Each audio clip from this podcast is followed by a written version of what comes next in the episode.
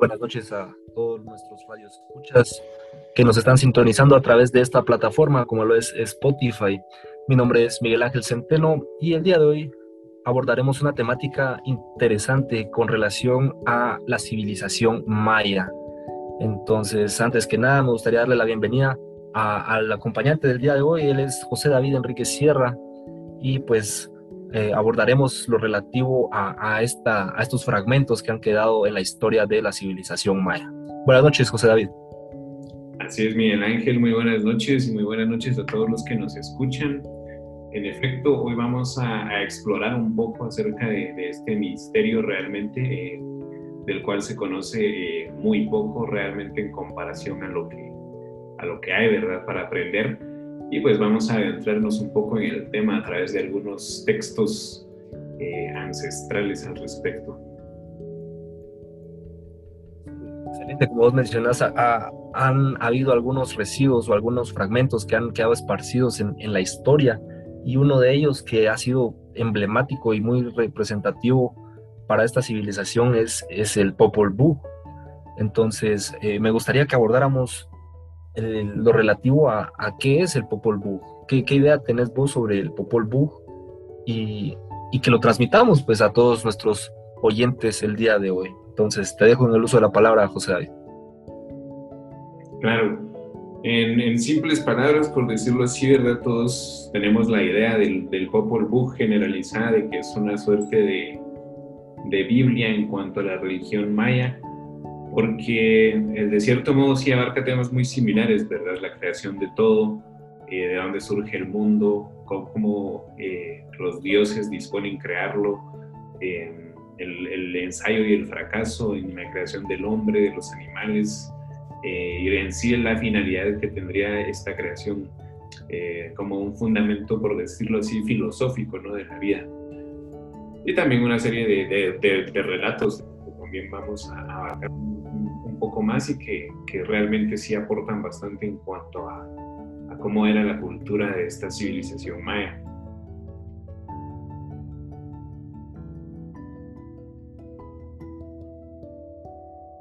Asimismo, pues creo que es importante que mencionemos eh, el hecho de que el Popol Vuh es también eh, una recopilación sobre escritos eh, de, la, cultura maya quiché específicamente.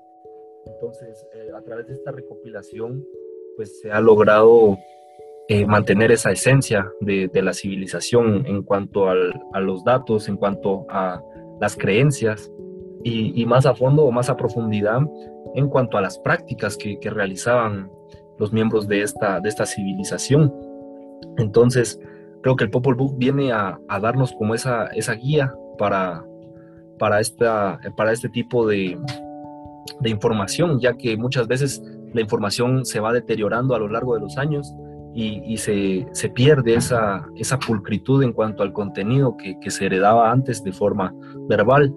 Entonces eh, viene este, este fragmento, este códice, porque era una recopilación, a, arrojar eso, precisamente, a arrojar cuáles eran las prácticas, las costumbres, cómo percibían los mayas a la civilización, cómo percibían a su entorno, a su naturaleza, y más allá cómo percibían a, esas figuras que, que, les llamaban dioses, les denominaban pues distintos, de distintas formas.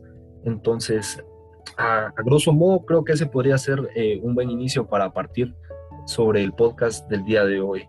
Entonces, eh, habiendo ya establecido qué, qué es el Popol Vuh y, y que, que, esto surgió mucho antes de la, de la conquista o de la, sí, de la conquista por parte de, de la corona española, entonces, eh, creo que sí deja bastante, bastante, de una forma bastante sincera, es decir, lo que estaba plasmado en, esos, en, esos, en esa recopilación de, escritos.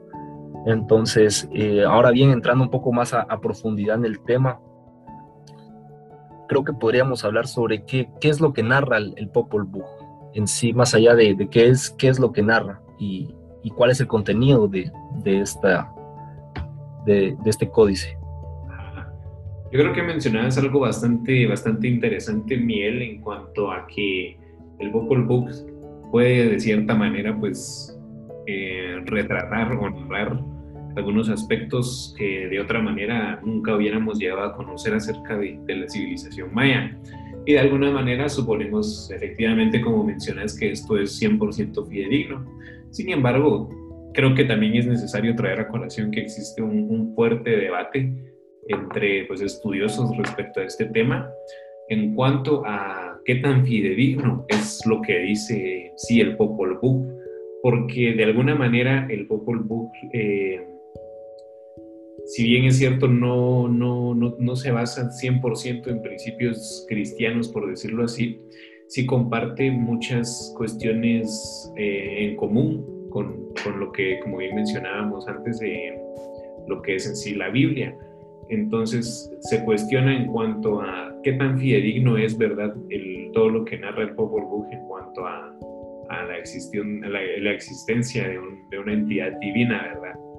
O si por el contrario hubo algún tipo de influencia española. Recordemos que el Vuh, como bien lo mencioné, se remonta mucho antes, pero quienes tradujeron y publicaron al final de cuentas la recopilación en sí fueron eh, los españoles, concretamente la Iglesia Católica. Entonces, se podría cuestionar qué, qué, tan fidedigno es eso también, ¿verdad?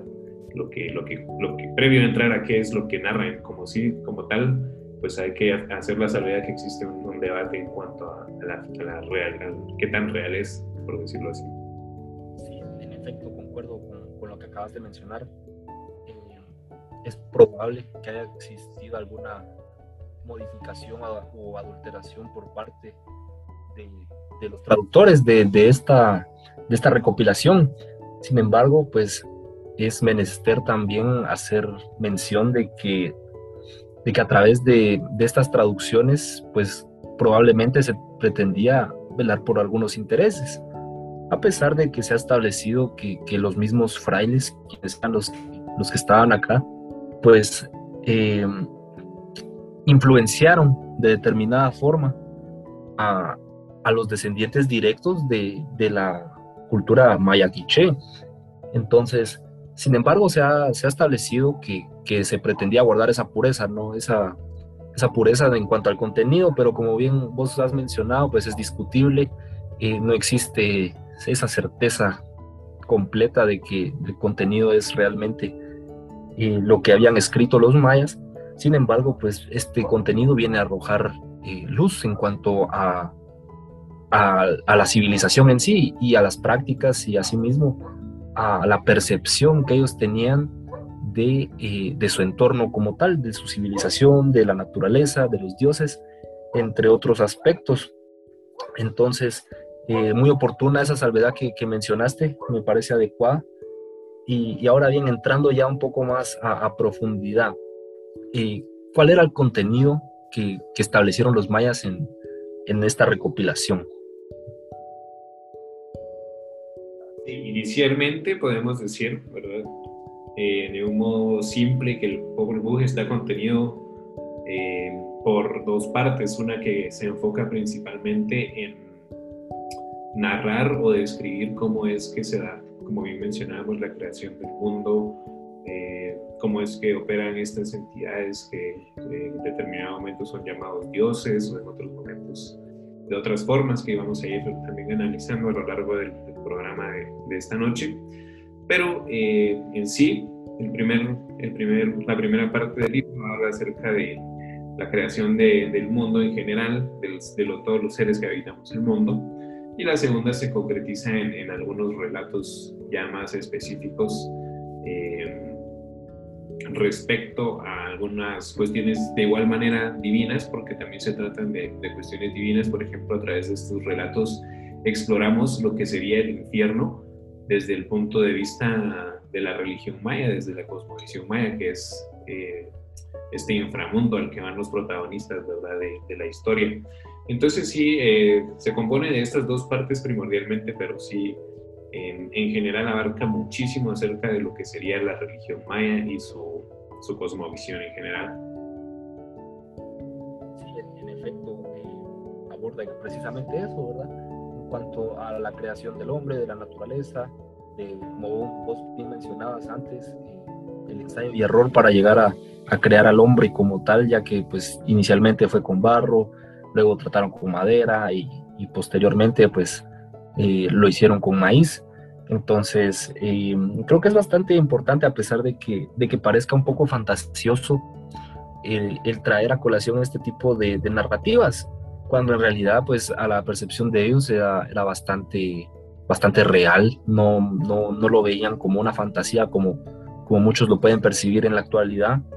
Sin embargo, pues, eh, a pesar de todo, como vos bien mencionás, eh, en cuanto al inframundo, me gustaría también abordar un poco sobre este tema y, sobre cómo los protagonistas de la historia, eh, eh, y Wokop y posteriormente sus hijos, y cómo este ciclo pues se repite hasta cierto punto, ya que no fue hasta la segunda ocasión en que descienden al inframundo cuando ya logran vencer a, estos, a estos dioses, ¿verdad? Que, ocupaban Shivalbai, como se le conoce al inframundo.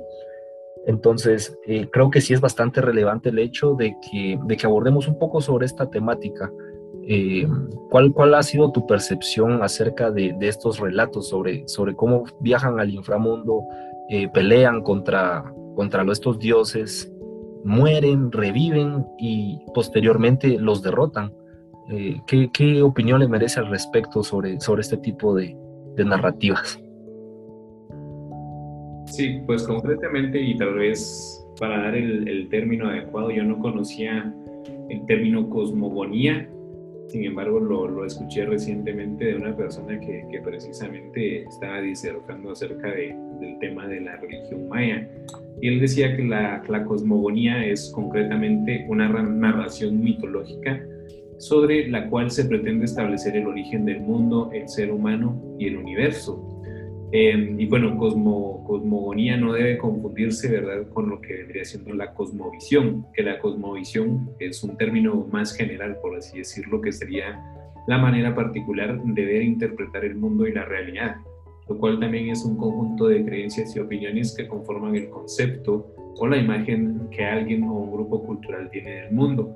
Entonces nos podemos dar cuenta que de cierta manera eh, la primera parte del Popol Vuh nos habla mucho acerca de cosmogonía, es decir, la narración mitológica sobre la cual se pretende establecer el origen del mundo desde el punto de vista de la cultura maya y con sus eh, correspondientes valores y principios, mientras que las eh, historias y las narraciones concretas nos dan, nos arrojan más luz, como bien mencionabas, acerca de su cosmovisión, ya que vemos más bien la manera en que se interpreta el mundo, ¿verdad? La manera en que en que, por así decirlo, establece el arquetipo del héroe, ¿verdad? Porque al final de cuentas los, los relatos se tratan acerca de un héroe que baja, como bien mencionadas, al inframundo Xibalbá, pues a, a, derrotar al villano de la historia. Entonces, de cierta manera, ya estamos viendo una construcción cultural acerca de lo que, de lo que vendría siendo eh, un, héroe. Entonces, efectivamente, yo diría que es acertado decir que la, primera parte del libro habla más sobre la cosmogonía,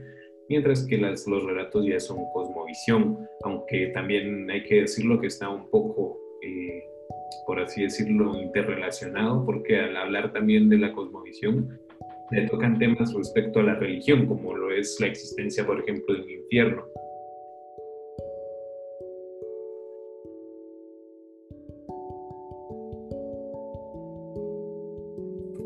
Sí, precisamente, como, como bien vos mencionás, eh, es importante tener esta, esta diferenciación en cuanto a la cosmogonía y a la cosmovisión, porque de esta forma nos permite interpretar de una forma más eh, concreta o quizás un poco más apropiada los términos y, precisamente esas narrativas que, que nos, que nos eh, plasman los miembros de esta cultura. En cuanto a, otra temática que también es importante abordar sobre las similitudes, porque han habido muchas discusiones sobre similitudes con otras civilizaciones que, también pues hacen mención de, determinadas circunstancias que hasta cierto punto considero pueden ser muy, muy parecidas a, la percepción que tenían los mayas. Tal es el hecho, por ejemplo, de de que cuando, fallecía, cuando fallecieron eh, dos personas, dos protagonistas de, estas narrativas, pues los hacen polvo y, los dejan en el río. Sin embargo, posteriormente resucitan, pero en el, en el texto se establecía que resucitaron con cuerpo de pescado, es decir, por dentro tenían la cabeza, el cuerpo de un ser humano, pero por fuera tenían el, cuerpo de un pescado. Entonces, eh, cosa que ha sido muy, muy similar o que ha sido discutida en cuanto a la relación que posee con, con los sumerios, ya que en cuanto a sus eh, gráficos sobre, sobre su historia y su, cultura se han encontrado pues imágenes que, que, plasman a un hombre dentro de un pescado, prácticamente como, como lo hacen en mención en, en el Popol Vuh. Entonces, eh, ¿consideras que, es posible que exista algo más allá de, de todas estas narrativas? De que a pesar de que ellos lo plasman como algo que a nosotros pues nos puede parecer fantasioso, el hecho de que aborden sobre, sobre que los dioses venían del cielo, que las primeras personas, los primeros cuatro, las primeras cuatro personas fueron creadas en el cielo y que posteriormente bajaron a la tierra antes de que, de que los dioses decidieran quitarles esa visión, es decir, esa visión completa y dejarlos únicamente eh, viendo lo que, lo que está cerca o a su alrededor. Entonces, eh, ¿qué, ¿qué, opinas al respecto? ¿Sería posible que, que exista esa, esa controversia o, o, el posible contacto con otra civilización antes o que no, que, haya sido desconocida por, por, los mismos antiguos? ¿Qué opinión le merece al, al respecto?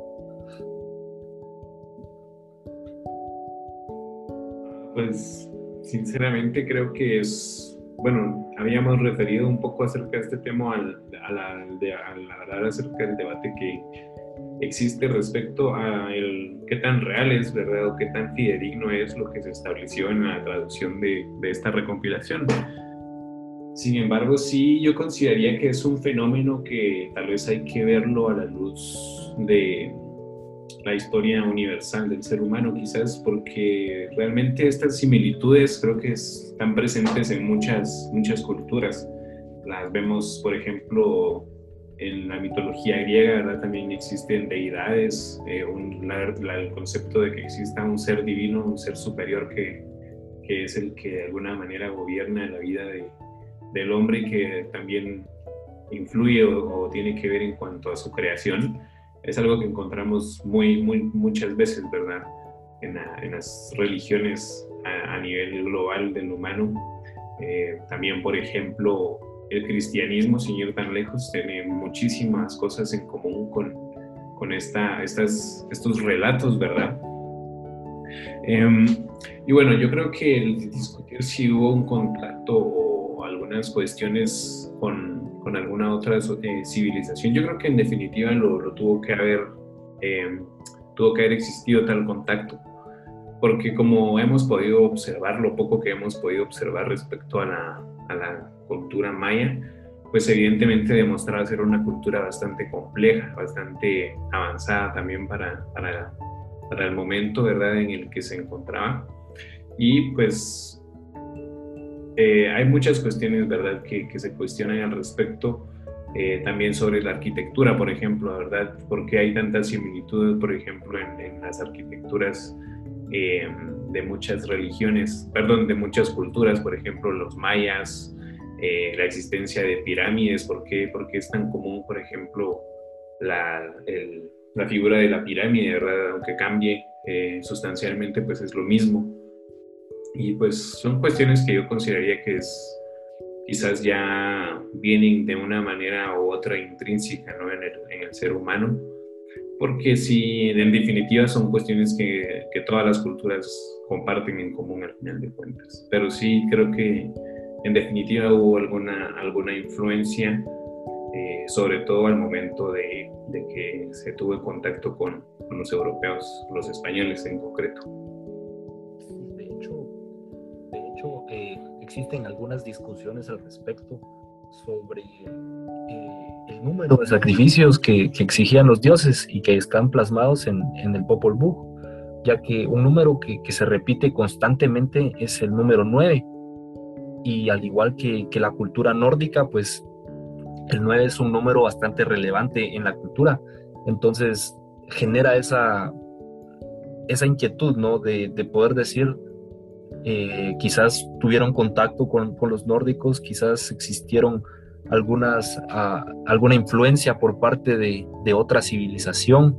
Y asimismo pues existe, existe discusión al respecto sobre el contenido del Popol Vuh, ya que se hacía alusión a que, a que había una frase que, que deja pues cierta inquietud, ya que al momento en que, en que empiezan con esa esa negociación, por decirlo de una manera, para adquirir el fuego, ya que los mayas pues le pedían al dios que, les entregara el fuego y este les, respondía que, debían tener nueve sacrificios o que de lo contrario pues no les iba a dar el fuego, ¿verdad?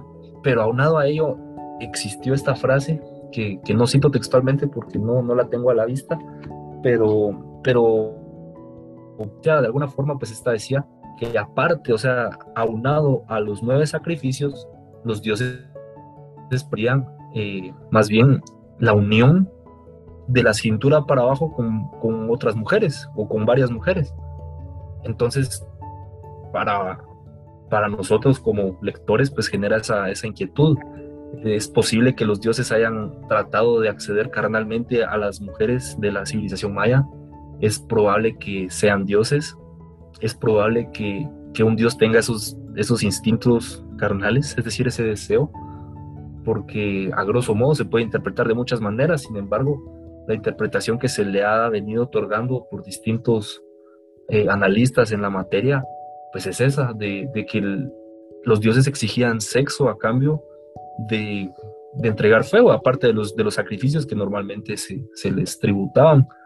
Entonces, considero personalmente de que sí existe hasta cierto punto pues esa controversia, esa, este impacto en cuanto al, a la posible realidad o no.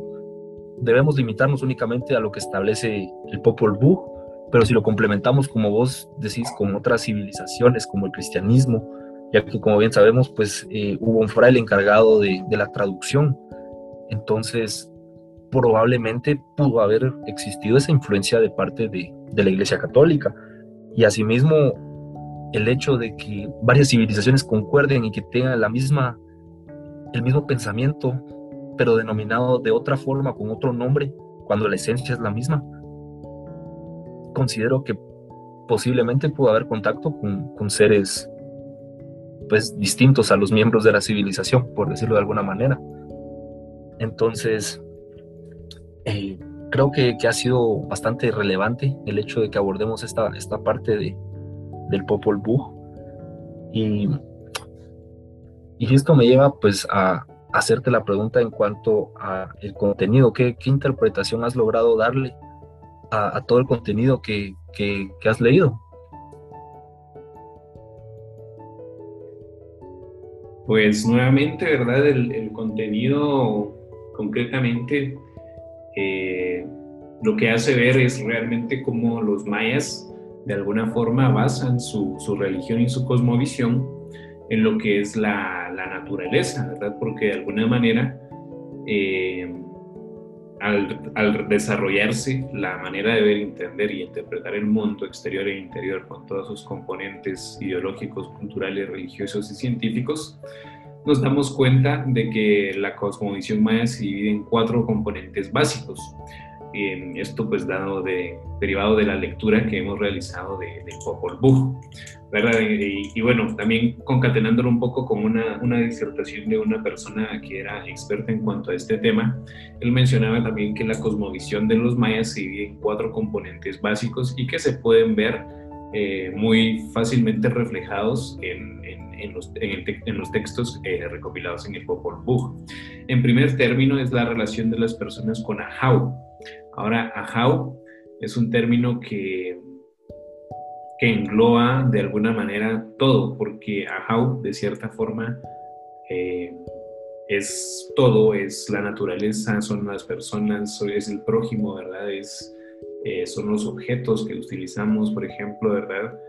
Eh, entonces, ajau realmente es nuestra relación en general con el universo, por decirlo de alguna manera, y una eh, el primer pilar, por así decirlo, es la relación de las personas con Ahau, eh, lo cual eh, se, se, evidencia en el Popol Vuh porque miramos también de que la, la finalidad que tenían los dioses al principio, como bien mencionabas, a través de ese ensayo y error al momento de crear al, al, hombre, era que el hombre efectivamente pudiera eh, hacerle algún tipo de adoración a los dioses y si, si no era capaz de hacerlo, pues obviamente eh, no, era, no era funcional y era desechado y pues otra vez nuevamente hacíamos otro, otra prueba, ¿verdad? Entonces, en primer término, la relación de las personas con Ahau, es decir, la relación de nosotros, la relación de los humanos con, con, el universo en general. Luego, la relación de las personas con el cosmos. Ahora, hablar del cosmos es ya quizás entrar a, a un tema más, más profundo, más concreto, digamos que sería como hablar de Ahau, es como hablar del género, y hablar de cosmos sería hablar de la, de la especie pero en general también es la relación que, que nosotros tengamos con nuestro entorno al, final de cuentas.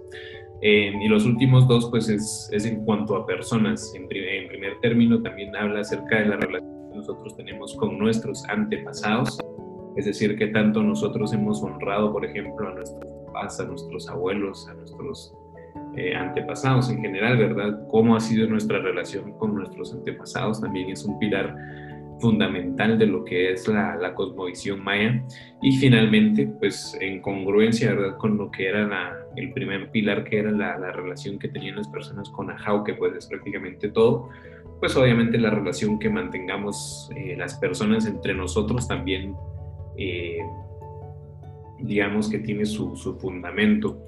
Y ahora quizás aquí podríamos hablar acerca de que hay una contradicción, ¿no? Porque Bien mencionas, Miguel, que muchas veces en el Popol Book se habla acerca de sacrificios y hasta cierto punto se ha rumoreado acerca de estos otros tipos de, sacrificio que de cierta manera podríamos decir no, no se basan en estos pilares de, de, que haya una buena relación entre las personas, porque pues, sacrificar a las personas tampoco es, es muy fructífero para las relaciones, por así decirlo. Entonces, no sé, ¿Qué, consideras en cuanto a los sacrificios? ¿Cómo lo, relacionas con la cosmovisión maya desde el, análisis realizado? Tomando en consideración estos, que se basan en estos pilares, ¿verdad? Bueno, eh, a, materia en cuanto a los sacrificios, pues creo que es, es bastante complejo porque la idea o la creencia que se tenía era de de adoración, es decir, de, intercambiar la vida de determinadas personas a cambio de adquirir ciertos beneficios, ya sea eh, lluvia para las cosechas, fuego para, para el refugio, para abrigarse, entre otros. Pero eh, en cuanto a los sacrificios, incluso la forma en que lo hacían, pues tenía un procedimiento ya, ya establecido, no era que se designaran personas al azar y que iban a ser sacrificadas, de hecho, deberían cumplir con ciertos, ciertos requisitos, ¿verdad? Ya sea, incluso se, se, se, ha discutido al respecto en cuanto a que el ser sacrificado era un privilegio o un honor para, para los miembros de la civilización, ya que entrarían pues en, materia con, los dioses y entrarían en, ese contexto más espiritual, más allá de, lo terrenal. Y, aparte de eso, estaban conscientes de que el sacrificarse era precisamente para traerle algo, algún beneficio a, toda la civilización. Entonces, eh, actualmente se interpreta mal el hecho de para determinar. Sin embargo, en su momento, pues creo que tenía un valor bastante significativo, bastante relevante para la civilización y, el hecho de que se realizara esta práctica de forma reiterada pues involucra precisamente ese consentimiento y ese conocimiento de los miembros de la civilización. Entonces, eh, creo que es muy complejo, hay mucho que, discutir sobre este tema, pero inicialmente eh, puedo inferir de que no, no era del todo incorrecto, por así decirlo, a pesar de que actualmente se, se vea de esta forma. En su momento considero que, era algo bastante común, algo bastante normal. Y, pues el, ese fin ulterior que, era el que manejaban de, la cultura en cuanto a, los dioses, en cuanto a, hacer esa ofrenda de una, una vida más allá de, una persona, es decir, todo lo que esto conllevaba, pues, pues el fundamento que ellos tenían creo que, que era apropiado de acuerdo a su, a su ideología, más que todo. y, y sí viene a, ser un poco relevante, muy relevante en cuanto a, la civilización, ya que era, como te digo, una práctica muy común el hecho de, sacrificarse para los dioses, para, para hacer eh, tributo hacia los dioses, pues viene a, a generar esa, esa fuerza de, de la cultura, esa, esa fuerza en cuanto al, a la ideología que se tenía, ya que se reafirmaba incluso con la vida el hecho de, tributar a los dioses y eso significa que las creencias o, o, el sentimiento de la religión, de la cosmovisión, de la cultura de los mayas era muy fuerte para llegar al hecho de entregar la vida por, por determinado fin, pues eh, significa que, que los miembros de la cultura mantenían esa firmeza en, en cuanto a su, a su, ideología y a su postura. Creo que es algo que, que, hay que resaltar, ¿verdad? Porque no cualquiera, como te digo, no cualquiera da su vida por, por determinada cosa o determinado fin. Y, y, en los mayas pues era bastante común, entonces creo que es de resaltar ese aspecto y, y ante todo pues de reconocer, reconocer el hecho de que quizás no era una práctica del todo adecuada para nosotros el día de hoy, pero para ellos en su momento significaba muchas cosas. Significaba, a pesar de que suene fantasioso o cualquier otro motivo, significaba que, que iban a tener eh, contentos o agradados a los dioses y en consecuencia que su vida no iba a ser tan compleja, tan compleja como, como si estuvieran alejados de los mismos. Entonces, esa es la interpretación que, que yo puedo darle al respecto. Y bueno, viendo ya la hora, creo que se nos está agotando el tiempo, pero pero podríamos abordar alguna otra temática que, te interese al respecto. Vos me dirás si, si existe alguna otra. Bien, como, como platicábamos anteriormente, José David, eh, han existido algunos autores que, que, hacen referencia a que el Popol Vuh lleva dentro de su contenido pues algunos mensajes que, que, se han considerado como ocultos, es decir, entre líneas de, de, lo que se ha escrito, pues hay algunos mensajes que, que se han interpretado como mensajes ocultos. Y pues uno de ellos creo que es eh, el, el, hecho de Shivalban. No sé si vos estás al tanto de, de esto, de este contenido, más allá de, del Popol Vuh, es decir, esas interpretaciones que se le han dado a, a determinados eh, a determinadas frases que se han considerado como mensajes ocultos. Eh, ¿qué, qué, qué, ¿Qué opinas al respecto? ¿Has, ¿Tenés conocimiento sobre este tipo de, de hallazgos, como se les conoce? Sí, de hecho, en el proceso de, de, de, preparación para el presente podcast, pues sí escuché bastante acerca de que, eh, bueno, el Popol Vuh, como cualquier pieza literaria, puede contener este tipo de, metáforas, por así decirlo, o de, mensajes eh, de cierta manera implícitos. Entonces sí, efectivamente, pues eh, eh, estoy al tanto de, algunas investigaciones que se han realizado, principalmente sobre, precisamente como mencionas, Xibalbá, que como, como hemos hablado es, es el, el, inframundo como tal, ¿verdad? El contexto místico de, su simbología, el significado de los lugares, ¿verdad?, que constituyen Xibalbá, las deidades, los personajes y el rol que desempeña al final de cuentas en esta historia que es una lucha del bien y el mal. Y al final de cuentas también un poco acerca del engaño que, emplean los señores de Xibalbá para, para vencer a sus, a sus enemigos. Eh, sí se se ha, analizado, se ha analizado y, y, pues vamos a platicar un poco acerca de, de este tema en este, en este. Sí, precisamente como, bien hemos hecho referencia sobre Xibalbá en cuanto a que, a que es el inframundo, como se le conoce, pues eh, es importante que, que resaltemos el, la representación de, de, de, las fuerzas tanto del bien y el mal, ya que como, como establece el Popol Vuh, eh, es gobernado por, por Juncamé y por Bucubcamé, quienes representan en este caso las fuerzas del mal, es decir, las fuerzas negativas. Y por otra parte tenemos a Hun Unagpu y Bukub Hunagpu, que, vienen a representarlo como, como es la fuerza del bien, es decir, que ambas fuerzas chocan y que se mantienen en ese constante enfrentamiento, tanto en la naturaleza y en el ser humano, para que se pueda mantener el equilibrio de la existencia, ya que como bien sabemos, el ciclo se repite y no es hasta la segunda generación cuando ya logran derrotar a, estos, a estas fuerzas del mal como tal. Sin embargo, pues eh, nunca se deja vacante el espacio del inframundo, es decir, siempre existieron estas fuerzas negativas y como, como lo era Junkame y, y Bukukame. Eh, creo que ese podría ser un, un, inicio para estos hallazgos, ya que, ya que sí denota precisamente eso, la, la constante lucha entre las fuerzas del bien y las fuerzas del mal. Um, no sé si vos pudieras compartir algún dato que, te haya parecido relevante al respecto o que hayas encontrado en, la investigación que realizaste sobre, sobre estos mensajes eh, ocultos.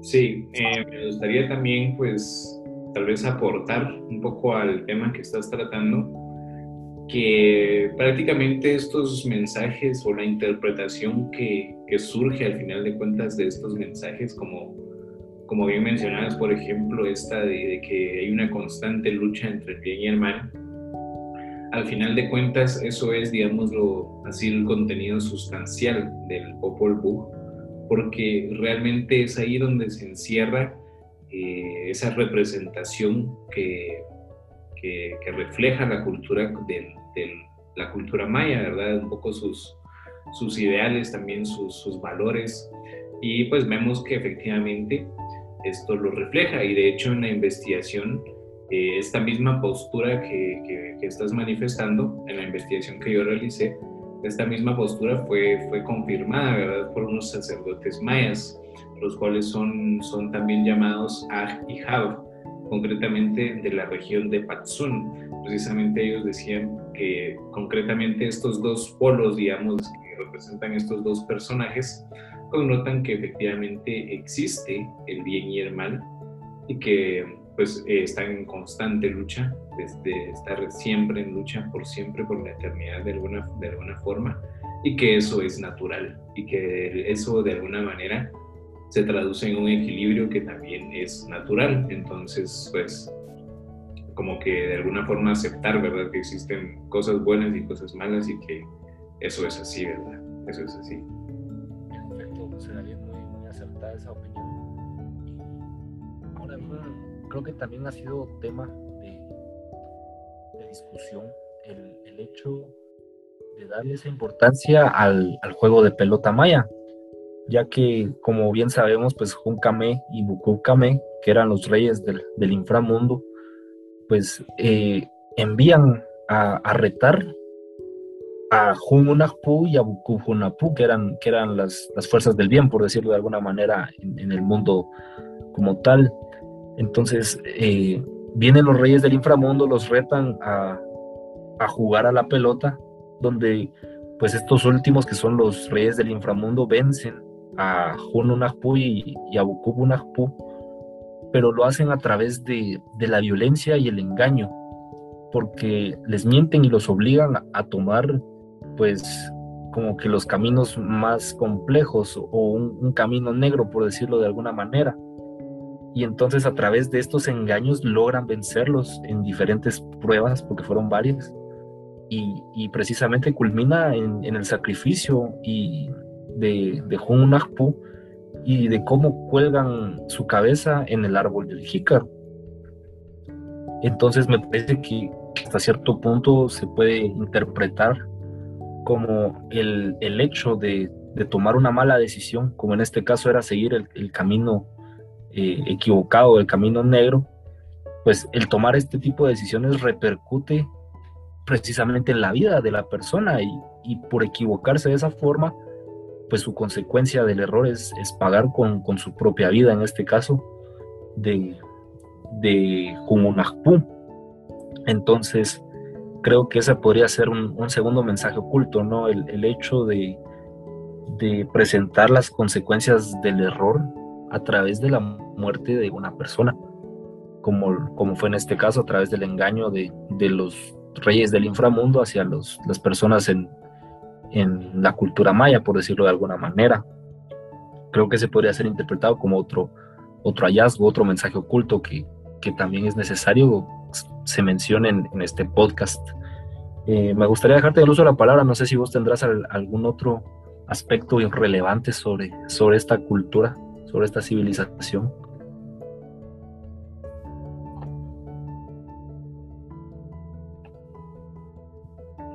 Sí, quizás entrando también un poco al análisis de, de, los personajes, ¿verdad? Sabemos que también aparte de los que hemos venido mencionando, uno de los primordiales es también la doncella Ishkik, y es precisamente eh, el tercer hallazgo que, que vamos a, tratar en el presente podcast, podcast relativo a la doncella Ishkik. Y es que precisamente, eh, digamos que el análisis del personaje de, de Ishkik viene de cierta manera a constituir la parte filosófica más importante del Popol Vuh. Eh, de cierta manera vemos que Ishkik de alguna manera representa la vida. Y por otra parte, la calavera, que como bien vemos es también otro elemento del, del relato, representa la muerte.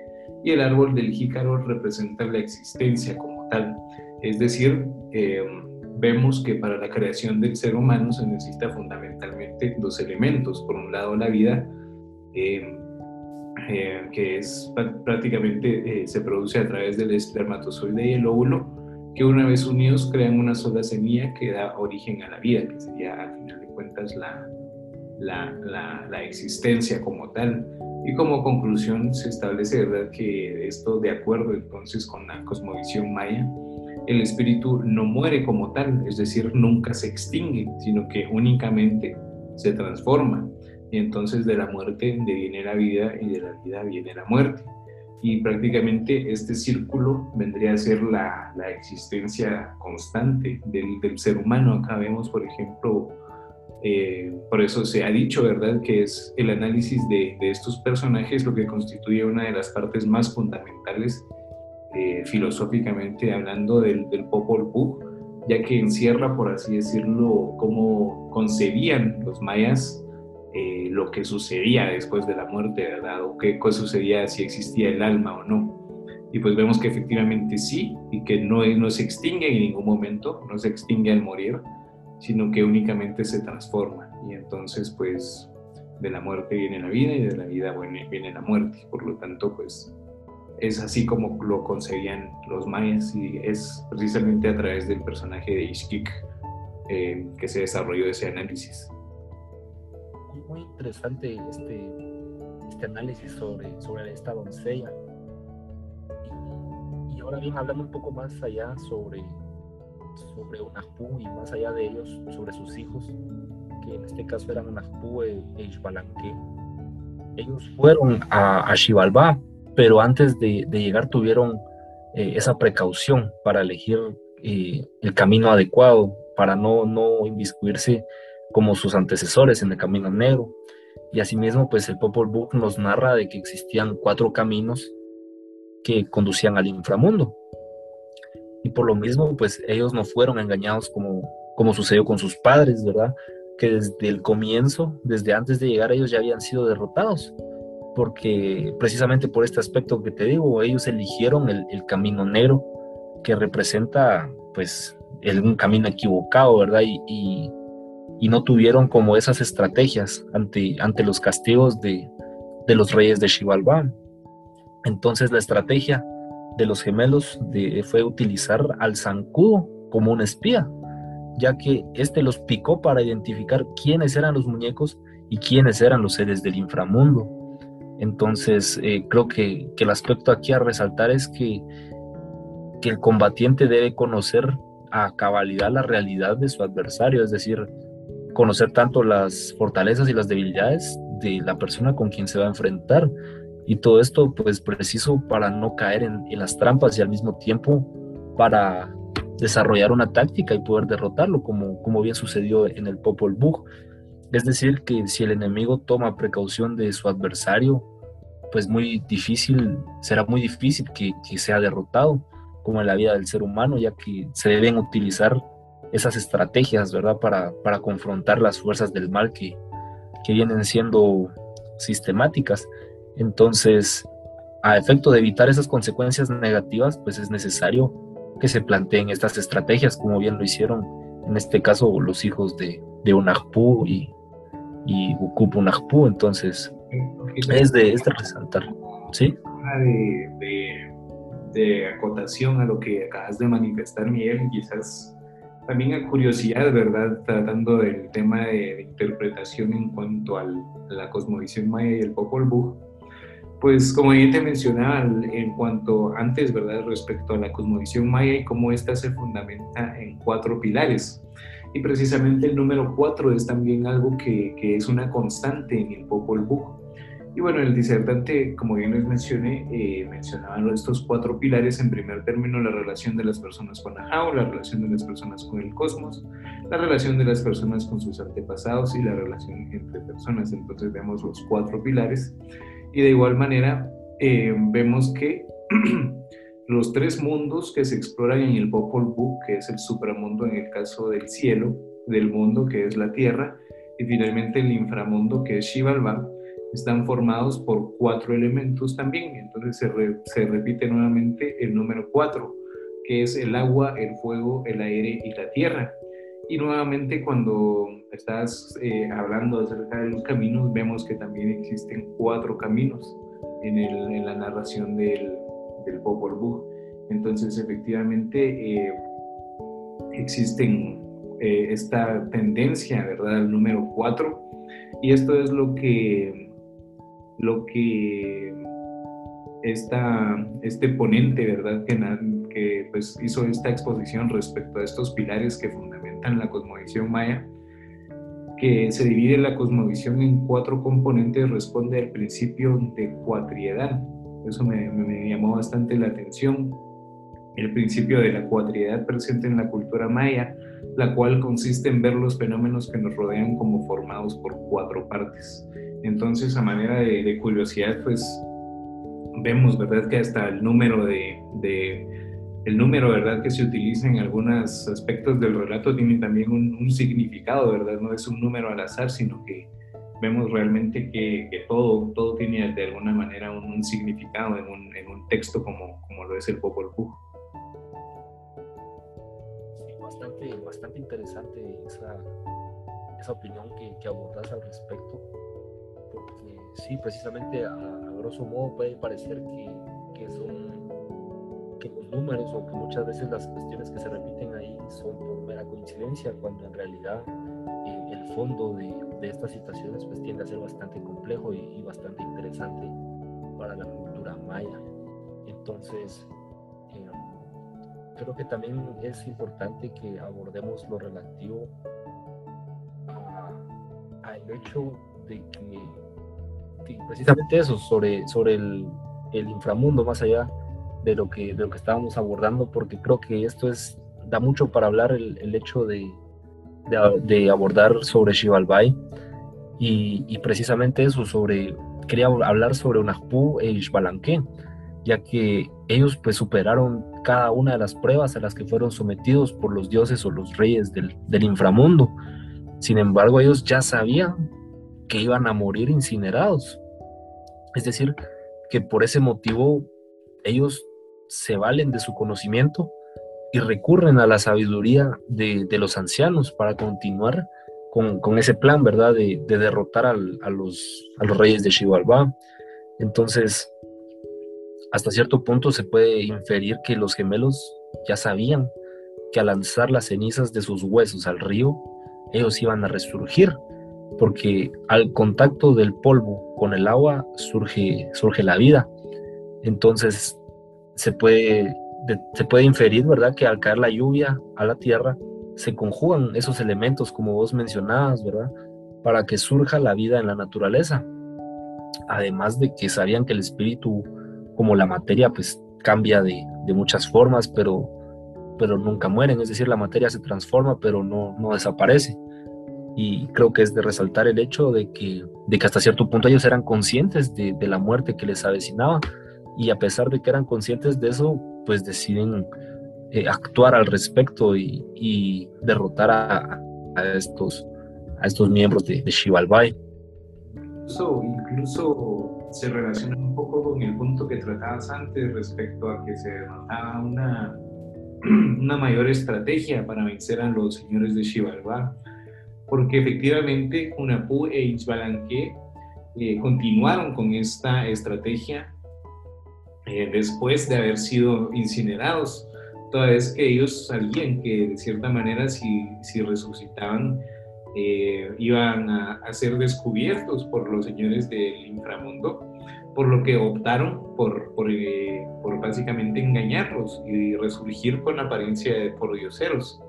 Y pues en este sentido vemos efectivamente que ellos continuaron de cierta manera pues eh, planificando muy cuidadosamente esa estrategia para, para vencer a los señores del, del mal y nuevamente la, la, la, connotación acá que se hace es que existe esa, esa constante necesidad en el relato de que haya un equilibrio entre el bien y el mal. Entonces, pues eh, también se relaciona un poco lo que comentabas con, con ese aspecto, ¿verdad?, de, de, la estrategia que utilizaron los gemelos para, para derrotar a los señores de Xibalbá.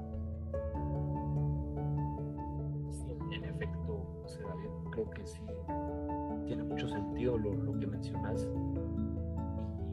Y, y asimismo, pues creo que también es importante que, que mencionemos eh, otro aspecto muy relevante en cuanto a que posteriormente de que Unapú y Xualanque, eh, después de sacrificar a, a Juncame y a Bucame, que eran los, los reyes de Xibalbay, pues revelan sus nombres y, y, también el nombre de sus padres, quienes fueron engañados para, para ser vencidos en las diferentes pruebas que, que les impusieron los dioses de los, o los miembros de, de. Entonces, esto connota que, que, hasta cierto punto la fuerza de la naturaleza equilibra esos excesos de, de, las fuerzas del mal como las fuerzas del bien para que exista esa, esa estabilidad en, en, la tierra como tal. Es decir, que, que es, es eh, importante mencionar que las fuerzas del bien y el mal son imprescindibles en la cultura maya porque en muchos, eh, en muchos aspectos se ha mencionado esta, esta relación. Entonces, eh, es imprescindible el hecho de que existan las fuerzas del bien y las fuerzas del mal, pero todo esto sin ocupar una, una hegemonía de una sobre la otra. Entonces, esa relación eh, es importante porque si bien es cierto existen las fuerzas del bien y el mal, el Popol Vuh nos narra el, cómo eh, se confrontan ambas fuerzas y, cómo no, no permite que exista una sola fuerza que sea, pues, eh, en este caso, la que lidere el, el equilibrio entre el, entre el bien y el mal. Entonces, creo que es bastante importante ese aspecto. Este ha sido otro, otra interpretación que se le ha dado al, al hecho de revelar estos datos, ¿verdad? Y, precisamente eso, de, mantener la estabilidad en, en, la naturaleza, porque Obviamente los mayas han traído pues una tradición evolutiva naturalista y en consecuencia pues es necesario que exista ese, ese equilibrio pero sin llegar a, a una hegemonía de, de, alguno de los dos, de los dos eh, bandos por decirlo de alguna forma, ¿verdad?